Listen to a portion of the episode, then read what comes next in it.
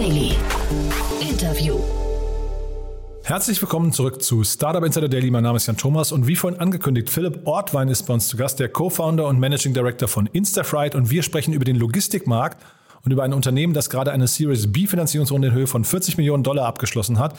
Ist ein sehr, sehr spannendes Gespräch geworden, kann man sehr viel lernen, zumal der Logistikmarkt natürlich gerade extrem unter Beobachtung steht und, wie man ja sehen kann, auch gut für große Runden ist. Bevor wir loslegen, kurz noch der Hinweis auf die weitere Folge. Nachher um 16 Uhr heißt es bei uns wieder VC Talk. Ihr wisst ja, wir haben eine Reihe gestartet, wo wir die wichtigsten VCs in Deutschland vorstellen. Und dieses Mal stellen wir Balderton vor. Bei uns zu Gast ist Shika Aluvalia. Sie ist Investorin von Balderton und sie war vorher auch erfolgreiche Gründerin. Und dementsprechend haben wir ein richtig cooles Gespräch geführt, was relativ viele Aspekte abdeckt. Also ich glaube, da kann man sehr viel lernen. Zum einen über die Investmentstrategie von Balderton, aber eben auch wie ein Investor mit unternehmerischer Vergangenheit auf die Startup-Szene schaut. Ein sehr, sehr cooles Gespräch geworden, hat mir großen Spaß gemacht. Das kommt nachher um 16 Uhr. Damit genug der Ankündigung. Jetzt kommen noch kurz die Verbraucherhinweise und dann geht's hier los mit Instafright und dem Co-Founder und Managing Director Philipp Ortwein.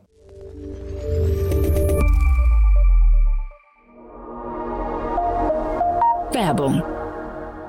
Diese Folge wird präsentiert von Safdesk, der Buchhaltungssoftware für Selbstständige und Kleinunternehmer. Mit Safdesk erledigst du deine Buchhaltung einfach und schnell. Konzentriere dich auf dein Business und automatisiere deine Prozesse mit der digitalen Buchhaltungssoftware. Behalte deine Finanzen stets im Blick und konzentriere dich mehr auf deine Kunden, denn mit Safdesk bleibt mehr Zeit für das, was wirklich wichtig ist. Du und dein Traum. Sichere dir jetzt 100% Rabatt auf die ersten sechs Monate auf www.cefdesk.de slash startupinsider. Das war die Werbung. Und jetzt geht es weiter mit Startup Insider Daily. Interview. Jetzt zu Gast Philipp Ortwein, Co-Founder und Managing Director von Instafreight. Ja, sehr schön. Ich bin verbunden mit Philipp Ortwein, Co-Founder und Managing Director von Instafright. Ich freue mich sehr, dass du da bist. Hallo Philipp. Hallo Jan, Ja. vielen Dank äh, für die Einladung. Ja, und äh, erstmal herzlichen Glückwunsch äh, zu eurer tollen Runde. Das klingt ja super, muss ich sagen. Ja, danke. Äh, sind, wir, sind wir ehrlich gesagt auch ziemlich stolz drauf. Äh, natürlich auch mal ein bisschen Glück mit dabei. Ähm, aber ja, letztes, äh, letzte Woche announcen können äh, mit 40 Millionen Dollar. Ähm, extrem stolz drauf. Naja, das Glück und die Tüchtigen, das kommt ja oft irgendwie zusammen. Ne? Also von daher, äh, lass uns mal vielleicht durchgehen, was ihr genau macht, weil das, äh, sag mal, ihr seid ja generell im Logistikmarkt äh, unterwegs und das ist ja schon ein extrem spannender Bereich. Aber ich habe hier einen Begriff gele gelesen, den kannte ich vorher gar nicht. Logtech. Richtig, das ist ein bisschen abgeleitet von Fintech äh, äh, und ähnlichen Namen. Äh, Logtech, also Logistik-Tech, ähm, ist, äh, ist einer der Bereiche, die unfassbar groß sind, äh, sowohl in Europa als auch in den USA äh, und auch in Asien. Ähm, genau, wir sind da drin unterwegs äh, mit dem Fokus auf den Überlandverkehr. Das klingt ein bisschen unsexy, ist im Endeffekt Trucking äh, und machen das innerhalb von Europa und verbinden auf der einen Seite, wir nennen das Verlader, das sind Kunden, so jemand wie ein Amazon, ein Coca-Cola, ein Unilever, verbinden die dann direkt mit Truckunternehmern, die Lkw besitzen, die Fahrer haben und digitalisieren den Prozess, wie die beiden miteinander zusammenarbeiten. Das heißt, ich frage mich jetzt gerade, wer denn so euer Wettbewerb ist oder welche, welche Branchen ihr dabei aufbrecht. Ne? Wenn du sagst Logtech, das heißt, ihr kommt ja mit einer digitalen Lösung wahrscheinlich für einen recht antiquierten Bereich erstmal, oder? Richtig, also jetzt grundsätzlich der Logistikmarkt ist einer, einer der letzten verbleibenden äh, sehr, sehr alten Märkte, Die die tatsächlich noch so arbeiten wie vor, vor 40, 50 Jahren. Ähm, äh, klar gibt es immer wieder ein paar Innovationen, aber was wir jetzt halt sagen ist, mit einem Plattformgeschäftsmodell kannst du diese Größe des Marktes halt ganz anders bedienen.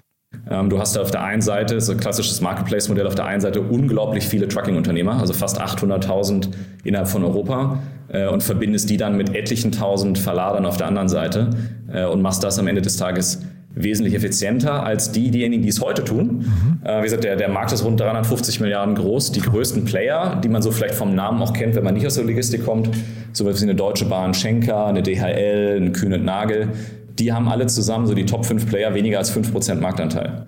Das heißt, es ist ein unglaublicher Longtail und die Kollegen machen das tatsächlich noch relativ offline. Da ist sehr viel Telefon im Spiel, sehr viel E-Mails im Spiel, sehr viele Datensilos und das, wie gesagt, kann man in so einem Plattformgeschäftsmodell deutlich effizienter machen äh, und das ist das, was wir aufgebaut haben. Wie kommt man denn da rein? ne? Ich habe jetzt hier gelesen, 25.000 Frachtunternehmen habt ihr irgendwie schon, wenn ich es richtig verstehe, in eurer Plattform integriert. Wie äh, geht das über Schnittstellen oder muss man denen quasi eine richtige Software zur Verfügung stellen, die sie dann auch benutzen möchten, müssen? Also da ist ja quasi das Thema vielleicht Aktivierung Reaktivierung und so weiter. Äh, Stickiness ist ja auch nochmal wichtig. Äh, wie, wie kommt man da rein in diesen Markt? Sehr gute Frage. Für uns, also du hast ja, wie gesagt, einen zweiseitigen, ähm, du hast einen zweiseitigen Marketplace. Auf der einen Seite den Verlader, der die Ware hat, wie gesagt, Coca-Cola und Co. Und für uns beginnt die Reise immer beim Kunden. Ähm, und also wenn du auch so über Chicken Egg nachdenkst, wir fangen immer auf der Kundenseite an und bauen, Kunden, äh, bauen, ähm, bauen Lösungen für den Kunden, sodass wir Transportaufträge vom Kunden bekommen, der dann halt sagt, okay, ich brauche einen 40 Tonnen LKW von München nach Barcelona. Ähm, wir nehmen dann diese Aufträge an und finden dann geeignete Transportunternehmer, Trucker, die dann mit eigenem Equipment von A nach B fahren. Das heißt, ähm, von der technischen Integration sind wir im Idealfall auf der Kundenseite über Schnittstelle angebunden. Es kann aber auch sein, dass einfach unser Website-Interface genutzt wird. So kommen die Aufträge bei uns digital rein. Dann findet das Matching bei uns statt mit den Fuhrunternehmern, von denen wir dann wissen, welche Art von LKW haben sie denn eigentlich, wo fahren sie denn eigentlich lang, sodass unser System dann den Outreach macht zu den jeweiligen Trucking-Unternehmern und sagt, hey, pass mal auf, du fährst doch auf dieser Strecke, du bist doch schon mal für uns gefahren, du hast doch das richtige Equipment, du kennst den Kunden schon, hast du Lust, nicht diese Ladung nochmal zu fahren? Und diese Interaktion kommt jetzt ein bisschen auf den Trucker an. Der muss jetzt nicht zwangsweise in unserem System aktiv arbeiten, sondern bekommt angefangen von E-Mail-Notifications, hey, hier ist eine Ladung für dich, klickt da drauf, kommt dann in unser Portal, äh, um dann da entsprechend die Ladung anzunehmen, Abliefernachweise hochzuladen. Das heißt, wir versuchen uns von unseren Prozessen so in den, in, den, in den Prozessflow einzuarbeiten, den heute der Trucker selber schon hat. Und der arbeitet heute tatsächlich noch sehr, sehr viel in E-Mails. Ähm, und wir versuchen dann immer eine höhere Adoption darauf zu bekommen, wie der Trucker mit uns zusammenarbeitet. Der wirkliche Login ist allerdings insbesondere auf der Verlader, auf der eigentlichen Kundenseite. Mhm. Das heißt aber, ich höre erstmal raus, es ist kein Bidding-System bei euch, ja? Ähm, ist es auch. Das kommt jetzt ein bisschen darauf an, wie du dann am Ende des Tages den Trucker findest. Also ähm, wir haben von vorne, vom Kunden bekommen wir immer schon einen Preis, weil wir das Geschäft, wir sind immer der Vertragspartner. Das heißt, wir können schon sagen, was ich der Truck, um bei, äh, um bei dem Beispiel zu bleiben, von München nach Barcelona kostet ich dann, was ich, 1500 Euro. Äh, das heißt, den Preis haben wir dann schon. Wir ziehen dann unsere Marge ab, stellen den dann raus ähm, und gucken, dass wir Truckunternehmer finden, die für diesen Preis fix fahren, sagen, okay, was immer dann 1300 Euro passt für mich. Äh, oder, wenn sich dafür dann keiner finden lässt, dass sie ein höheres Gebot abgeben können. Ähm, und dann können wir immer noch sagen, passt für uns oder passt nicht. Wie viele Leerfahrten gibt es denn eigentlich in der, in der Trucker-Welt oder in der, in der Logistikwelt? Also, weil ich könnte mir doch vorstellen, dass euer System unglaublich gut dafür geeignet ist, um Leerfahrten zu vermeiden, oder? Richtig. Ähm, du hast in Europa so roundabout 25 bis 30 Prozent Leerfahrten, was wirklich schockierend ist, wenn du darüber nachdenkst. Ich meine, ähm, ich mein, du stehst wahrscheinlich auch ab und an mal im Stau und wenn du dir überlegst, dass jeder dritte LKW vor dir, mal jetzt mal rechnerisch gesehen, leer ist, ist es furchtbar. Wenn du dann gleichzeitig überlegst, dass Transportkapazitäten un unfassbar knapp sind, wegen Fahrermangel etc. etc. Es sind deutlich zu wenig Truckunternehmer draußen unterwegs und die Nachfrage steigt. Das heißt, die Frage ist natürlich dann schon, wie kannst du diese zusätzliche Transportkapazität verfügbar machen? Und da, wie gesagt, nochmal, funktionieren eine Plattform natürlich extrem gut, ähm, wo du dann sowas entsprechend visibel machen kannst. Und wenn wir verstehen oder unser System versteht, wo fährt denn dieser Truckunternehmer regelmäßig lang, kannst du das dann entsprechend matchen mit den Anfragen, die dann vom Kunden reinkommen äh, und entsprechend die 25 bis 30 Prozent runterbringen. Die werden nie auf Null gehen, mhm. weil ich meine, wir beide wohnen in Berlin. Äh, Berlin konsumiert definitiv mehr, als dass es produziert. Das heißt, du fährst immer oder fast immer voll mit einem LKW nach Berlin und mehr oder weniger leer aus Berlin raus. Also dieses strukturelle Problem, das werden wir jetzt nicht lösen. Aber äh, die verfügbaren Kapazitäten mit den verfügbaren Ladungen besser, effizienter zu matchen, als man das vielleicht am Telefon oder aus seinem, aus seinem privaten Telefonbuch heraus macht, das schaffen wir definitiv. Wobei ja sogar Müll wahrscheinlich noch dann irgendwann mal ein Thema sein könnte, ne? Weil also was reingeht, muss ja dann irgendwann später als Müll auch wieder raus aus der Stadt. Aber äh, trotzdem, trotzdem nochmal von, von der Logik her ähm, äh, müssten ja wahrscheinlich diese ganzen marktbegleitenden Faktoren gerade euch komplett in die Karten spielen. Ne? Wenn du jetzt sagst, äh, Truckermangel oder auch jetzt gerade die, die Sprit, Spritpreise werden immer teurer. Das heißt, es müssten doch wahrscheinlich aus Effizienzgründen oder aus, aus äh, Kostengründen äh, euch die ganzen Trucker-Unternehmen die, die Tür einrennen, oder? Äh, das sind auf der einen Seite die Truckunternehmen und aber halt auch, wie gesagt, unsere eigentlichen Kunden. Und das ist vollkommen richtig. Also wir haben verschiedene externe Faktoren, also Covid und die letzten zwei Jahre, äh, jetzt fast auf den Tag genau, ähm, äh, haben natürlich zu massiven Disruptionen in Lieferketten gesorgt ähm, wo dann Verlader schon rausgegangen sind und geschaut haben, okay, mit welchen Unternehmen kann ich denn alternativ zusammenarbeiten, um meine Lieferketten entsprechend zu sichern. Jetzt aktuell Ukraine-Krise, genau das gleiche mit den unterschiedlichen Folgen. Ähm, Folgen, die vielleicht für jemanden, der jetzt nicht aus dem Bereich kommt, nicht so visibel sind. Ne? Also so rund 25 bis 30 Prozent auch wiederum, das gleiche Zahlen an der Stelle, ähm, der Lkw-Fahrer, also es sind sehr, sehr viele polnische Unternehmer, also polnische Trucking-Unternehmer, ähm, die, äh, die halt entsprechend quer durch Europa fahren. Rund 25 bis 30 Prozent der Fahrer von diesen Truck-Unternehmern kommen aus entweder Weißrussland oder der Ukraine. Das heißt, auch diese Kapazitäten aktuell nicht zur Verfügung. Spritpreiserhöhung etc. etc.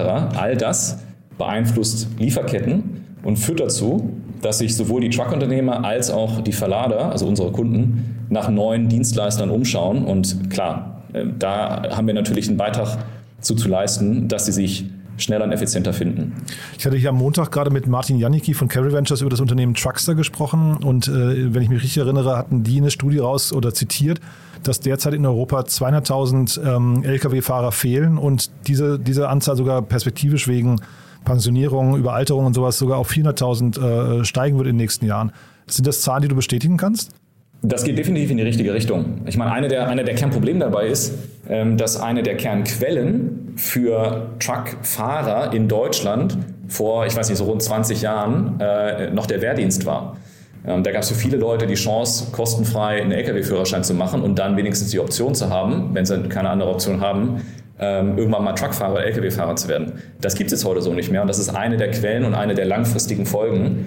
Ähm, und ja, ganz ehrlich, Truckfahrer ist auch nicht der allerattraktivste Job, wenn du wochenlang auf dem Box sitzt und quer durch Europa fährst. Mhm.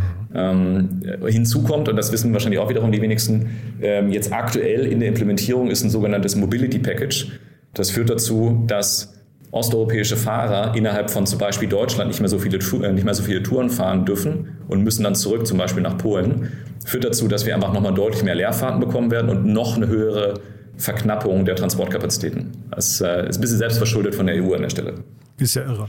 Dann äh, lass uns mal vielleicht jetzt mal über euren Ausblick. Was sind denn so die, ähm, vielleicht nochmal kurz die, die Bottlenecks bei euch gerade oder die Herausforderungen? Also ihr seid jetzt, ähm, vielleicht kannst du mal kurz sagen, wo ihr gerade steht, in welchen Ländern ihr aktiv seid. Ich habe gesehen, 200 Mitarbeiter habt ihr gerade, ne?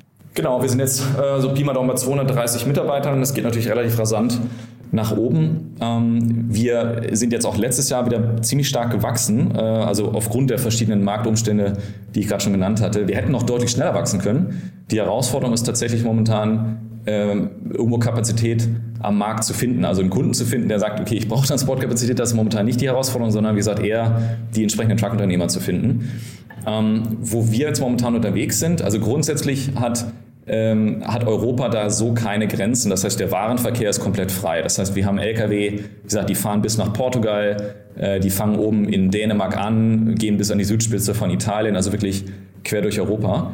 Für uns, was jetzt dann Offices angeht, sind wir insbesondere in Berlin mit so knapp 160 Leuten sowas in dem Dreh, ähm, haben zwei Büros in Polen, eins in Riga ähm, und haben dann wiederum Vertriebler, die dann eher aus dem Homeoffice heraus arbeiten, quer über Europa verteilt, also von Italien, Spanien, Benelux.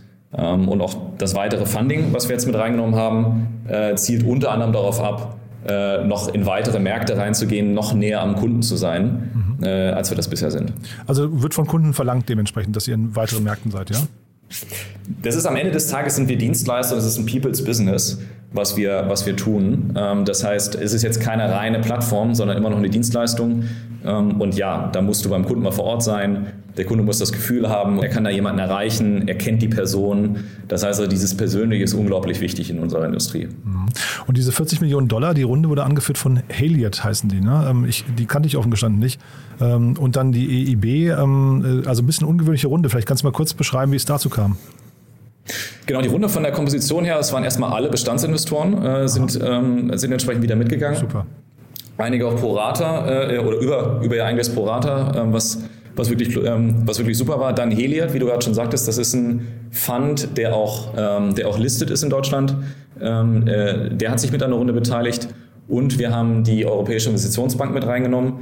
Die, das kann ich jedem Founder nur wirklich empfehlen, sich das mal anzuschauen. Äh, ein unglaublich interessantes Programm, wo sie Equity-like äh, Debt Financing machen. Mhm. Ähm, und äh, man muss auch ein bisschen Zeit mitbringen, äh, bis man das am Schluss dann zu Ende verhandelt hat. Aber nochmal, das ist echt ein heißer Tipp.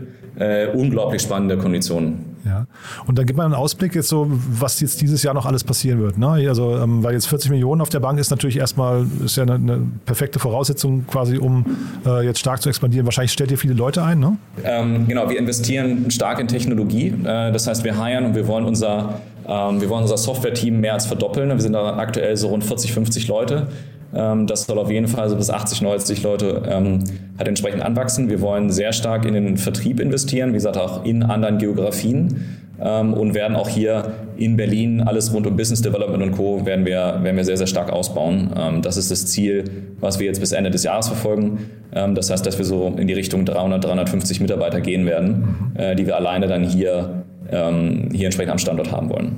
Und jetzt, ich weiß gar nicht, inwieweit du sie als Wettbewerber bezeichnest, aber es gibt ja mit Forto und Sender gibt es ja ähm, sagen wir, schon zwei Unicorns in dem ganzen Segment. Ähm, sind, das, sind das Wettbewerber zum Teil oder würdest du sagen, das sind eher äh, Unternehmen, wo man sich vielleicht sogar ab und zu mal auf ein Bier trifft und sich austauscht? Und das eine schließt das andere nicht aus. okay, cool. Also das machen wir auf jeden Fall. Ja. Ähm, nee, genau, die sind, die sind grundsätzlich in der gleichen Industrie unterwegs. Das ist beides Logtext, vollkommen richtig. Ähm, Forto bedient dann eher internationale ja, genau. Lieferketten, das heißt irgendwie aus Asien nach Europa zum Beispiel. Ähm, deswegen ein bisschen anderer Space. Bisschen näher dran, ähm, ne? Genau, Sender, Sender ist auch im Trucking Space unterwegs, also von daher ist grundsätzlich mal der gleiche Markt. Die bauen das Modell ein bisschen anders. Ähm, die bauen eher einen großen Carrier, das heißt, die sind insbesondere auf der, ähm, auf der Kapazitätsseite unterwegs. Wir wiederum bauen Lösungen für den Kunden und äh, konzentrieren uns entsprechend dann darauf, mhm. äh, also Kunden sprich Verlader. Deswegen ein bisschen anderes Modell, wie wir drauf schauen. Wir sehen das für uns als nächsten logischen Schritt. Ich meine, die beiden haben es vorgemacht, äh, wo das Ganze hingehen kann. Ähm, ich glaube, das ist einfach eine riesengroße Opportunity, wenn du das vergleichst mit den USA. Der USA-Markt ist knapp doppelt so groß im Vergleich zum europäischen. Da drüben hast du aber mal mindestens zwei Hände voll an Unicorns, die da bereits unterwegs sind. In Deutschland bzw. in Europa gibt es da aktuell noch nicht ganz so viel. Äh, da ist definitiv noch Platz. Ähm, wie gesagt, der Markt mit 350 Milliarden ist einfach unfassbar groß. Mhm. Äh, und selbst wenn die anderen schaffen, halt wirklich in den Milliarden-Umsatzbereich reinzukommen, wo ich wirklich alle Daumen drücke, ähm, dann ist das immer noch unter 1% Marktanteil. Äh, also die Opportunity ist unfassbar groß und ich bin mir sehr sicher, jetzt nicht nur wir, sondern wird es auch andere Unicorner in den nächsten Monaten und Jahren geben. Mhm. Und dieses Thema ähm, autonome Trucks, die kommen ja jetzt irgendwann. Ne? Also man, man, bekommt ja mit, dass die irgendwie so nach und nach jetzt gerade vorgestellt werden. Ist das ein Thema, was eure Branche nochmal komplett durcheinanderwirbeln wird? Oder würdest du sagen, das ist noch so weit weg, das ist eigentlich irrelevant? Ich fürchte, also technologisch ist es, glaube ich, noch nicht so wahnsinnig weit weg. Nur bis, es man, bis man tatsächlich mal einen autonom fahrenden Truck at scale in Europa sehen wird, das wird leider noch sehr, sehr lange dauern. Mhm. Da gibt es treibende Faktoren. Fahrermangel hatten wir von schon einen Grund dafür.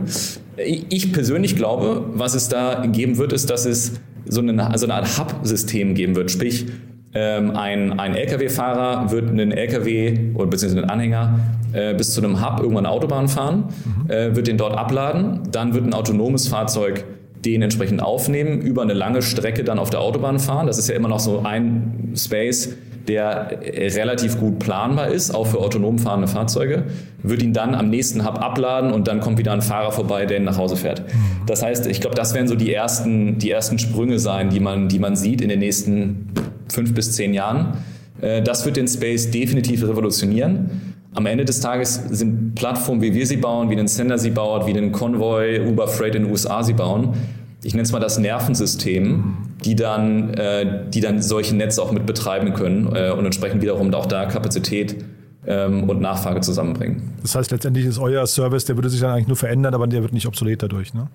Richtig, ja. richtig. Ich glaube, das ist ganz ehrlich ist eher eine Grundvoraussetzung. Ja. Und äh, vielleicht nochmal ganz kurz, weil wir jetzt eben mehrfach über die Trucker gesprochen haben. Was muss denn aus deiner Sicht passieren, dass, damit der, der Beruf des Truckers wieder attraktiver wird? Naja, das, was ich gerade beschrieben habe mit diesem autonomen Fahren, wenn du als Trucking-Unternehmer nicht mehr von München bis nach Barcelona fahren musst, sondern nur von äh, dem Gewerbegebiet in München äh, bis zu dem ersten Hub und dann wieder zurückfahren kannst und da hin und her pendelst. In der Konsequenz kannst du zu Hause schlafen. Mhm. Und das ist einer der Hauptpunkte, jetzt mal neben vernünftiger Bezahlung, dass du wirklich in deinem eigenen Bett schlafen kannst und nicht irgendwo an der Autobahnraststätte. Ähm, ich denke, das sind, das sind Themen, wie gesagt, vernünftige Bezahlung, wirklich faire Bedingungen. Ähm, äh, das ist ein wesentlicher Eckpfeiler. Der zweite ist, dass sie ihnen ermöglicht, auch durch effiziente Routenplanung und Co., dass die Leute mehr Zeit zu Hause haben. Mhm. Äh, und drittens, dass die Truckunternehmer, die dann dahinter ähm, halt entsprechend sind, schnell und fair bezahlt werden. Weil jetzt gerade in Zeiten, wie es, äh, wie es aktuell passiert, die Dieselpreise fliegen jedem um die Ohren. Ich meine, wir haben jetzt innerhalb von wenigen Wochen fast eine Verdopplung des Dieselpreises gesehen. Das darf nicht an diesen Truckunternehmern hängen bleiben. Die werden reihenweise pleite gehen. Und dann werden wir das Kapazitätsproblem wirklich exponentiell haben. Ja, also das mit den Hubs hast du gerade oder den autonomen Trucks hast du ja schon beschrieben, das dauert eben noch eine Weile. Ne? Und die, im Prinzip, also wir brauchen ja eigentlich kurzfristige Lösungen, die dafür sorgen, dass nicht irgendwann die Supermarktregale leer sind, oder? Ja, ist richtig. Also wir hatten vorhin das Thema ja auch, dass man die vorhandenen Kapazitäten deutlich effizienter nutzt. Mhm. Ähm, du hast auch heute schon die Möglichkeit, Transportkapazitäten zusätzlich zu schaffen. Ähm, wenn du zum Beispiel sagst, du möchtest von Deutschland nach Italien fahren mit einem Truck, dann musst du das nicht über die Straße machen, mhm. sondern da fährst du dann intermodal. Das heißt, du fährst den LKW bzw. den Anhänger des LKWs, wo die Ware drin ist, fährst du auf den Zug der Zug fährt dann entsprechend über den Brenner und das wird dann abgeladen in, keine Ahnung, Mailand oder so. Okay. Sprich, du hast weitere Kapazität, die nachhaltiger gefahren wird. Auch das Thema Nachhaltigkeit natürlich unglaublich wichtig. Mhm. Ich meine, ich kann jetzt nicht sagen, dass unser Geschäftsmodell als solches oder unsere Branche als solches wahnsinnig nachhaltig ist. Ähm, wir sind also, wenn du so willst, bös gesprochen Teil des Problems, gleichzeitig aber auch Teil der Lösung. Ähm, dass wenn wir es schaffen, das effizienter zu machen, die ganze Industrie effizienter wird. Mhm. Und Intermodalverkehre über die Schiene ist ein Teil davon. Also sehr spannend, Philipp, äh, muss ich sagen. Ähm, magst du noch mal kurz was vielleicht zu eurer Teamkultur? Du hast ja gesagt, ihr wollt stark wachsen. Dann mach gerne mal Werbung in eigener Sache, dass du noch mal sagst, welche Art von Leuten ihr sucht, was so der, der, der, das Mindset bei euch ist, äh, was man erwarten kann, warum man sich bewerben soll bei euch. Super gerne. Wir haben grundsätzlich drei Arten von Leuten, die wir bei uns einstellen. Das eine sind wirklich die Logistikexperten. Die sind in Berlin nicht ganz so einfach zu finden, wenn man ganz ehrlich ist. Ähm, äh, aber das ist, das ist der eine Teil. Am Ende des Tages sind wir immer auch irgendwie ein Trucking-Business und wir müssen halt Leute mit an Bord haben, die wissen, wie das grundsätzlich funktioniert. Das zweite ist ähm, so Richtung Spezialisten, insbesondere im Softwarebereich. Wenn man wirklich eine Industrie mitgestalten möchte, ist aus meiner Sicht Logistik the most unsexy Trillion Dollar Business, in dem du, in dem du aktuell unterwegs sein kannst, weil du da wirklich an relevanten Problemen arbeitest. Also wie gesagt, Lieferketten brechen zusammen. Die Technologie, die wir bauen, hilft wirklich dabei, diese Lieferketten resilienter zu machen. Ähm, das ist eine unglaublich große Aufgabe, wie ich persönlich finde, mega cool, ähm, insbesondere für Softwareentwickler. Und das dritte sind dann ähm, sind Mitarbeiter, die wir direkt aus der Uni oder nach ihrem ersten Job bei uns einstellen äh, sogenannte Young Guns, die, ähm, die das, wie heute die Industrie funktioniert, einfach in Frage stellen. Und wenn du dann diese drei Profile in einen Raum steckst, ähm, kommen richtig coole Lösungen mal raus. Äh, und das ist das, wie wir leben. Also das heißt, dieses Thema Diversity äh, hängt bei uns ganz weit oben. Ähm, also ich glaube, overall machen wir da sicherlich nicht mehr den allerbesten Job. Also das ist natürlich auch irgendwie Continuous Improvement. Ähm, aber ich glaube, so von der Unternehmenskultur her, dieser Drive, wirklich Sachen zu verändern, Probleme nicht liegen zu lassen, sondern anzupacken und irgendwie als Team diese Themen zu lösen und dann am Ende des Tages auch, und das macht mir persönlich immer mit am meisten Spaß, dieses positive Kundenfeedback zu bekommen. Das ist das, was mich morgens aufstehen lässt, äh, das gemeinsam mit den Mitarbeitern anzugehen. Startup Insider Daily. One more thing. Präsentiert von Sestrify. Zeit- und kostensparendes Management eurer SaaS-Tools. Also Philipp, sehr, sehr spannend, muss ich sagen. Hat mir großen Spaß gemacht. Wie immer zum Schluss noch die äh, Kooperation mit Sestrify, die wir haben, wo wir unsere ganzen Gäste nochmal bitten, ihr Lieblingstool oder einen Geheimtipp vorzustellen. Und ich bin gespannt, was du mitgebracht hast. Ja, für mich ist es Office Vibe bzw. Liebsam, das ist ein bisschen das Gleiche äh, oder ähnlich. Ähm, für uns eine Möglichkeit, so ein bisschen äh, den Finger am Puls des Teams zu haben, insbesondere ähm, solange die Leute alle im Homeoffice arbeiten, eine Möglichkeit, anonym Feedback einzusammeln, mit den, mit den Mitarbeitern in Kontakt zu treten, auch die OKRs äh, darüber zu managen. Also Office Vibe Liebsam äh, kann ich echt empfehlen. Super. Das heißt, ich höre gerade raus, damit man holt quasi so Stimmungsbilder aus dem Team äh, dann quasi in eine Software rein und hat dann quasi, ich weiß nicht, wöchentliches Update oder so, ja? Exakt, du hast so verschiedene Dimensionen, wo du entsprechend Feedback bekommst. Da gibt es einen entsprechenden Score.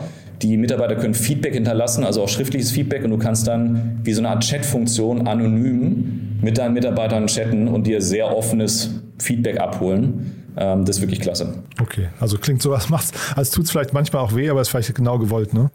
Du, ich glaube, wenn man nicht offen ist für Feedback, hat man ein ganz anderes Problem. Äh, das ist jetzt nur ein anderer Weg, wie man es dann bekommt. Ähm, also uns hilft das massiv. Das Segment One More Thing wurde präsentiert von Sastrify, der smarten Lösung für die Verwaltung und den Einkauf eurer Softwareverträge. Erhaltet jetzt eine kostenlose Analyse eurer SaaS-Tools und alle weiteren Informationen unter www.sastrify.com/insider. Ja, Philipp, hat mir großen Spaß gemacht. Vielen, vielen Dank, dass du da warst. Ähm, ich drücke die Daumen für die nächste Reise, aber ähm, klingt ja so, als habt ihr es äh, zumindest jetzt mal den wichtigsten Meilenstein erstmal geschafft. Und ich würde sagen, wir bleiben in Kontakt. Wenn es bei euch Neuigkeiten gibt, sag gerne Bescheid, ja? Vielen Dank, Jan. Danke. Cool. Startup Insider Daily, der tägliche Nachrichtenpodcast der deutschen Startup-Szene. Das war Philipp Ortwein, Co-Gründer und Managing Director von Instafright. Das war's für heute Mittag. Wie immer die Bitte an euch, empfehlt uns gerne weiter, wenn euch gefällt, was wir hier tun. Vielleicht kennt ihr den einen oder die andere aus der Logistikbranche, die sich für das Thema interessieren könnten. Dafür schon mal vielen, vielen Dank an euch. Und nicht vergessen, nachher um 16 Uhr geht's hier weiter mit unserem VC-Talk. Dieses Mal im Porträt ist Balderton aus London und bei uns zu Gast ist Shika Aluvalia. Sie ist Investorin bei Balderton und sie war vorher erfolgreiche Unternehmerin, hat ein 100 Millionen Dollar Business aufgebaut in Indien. Also sehr, sehr spannend. Ist ein tolles Gespräch geworden, kann ich euch echt nur ans Herz legen. Von daher hoffentlich bis nachher. Alles Gute. Ciao, ciao.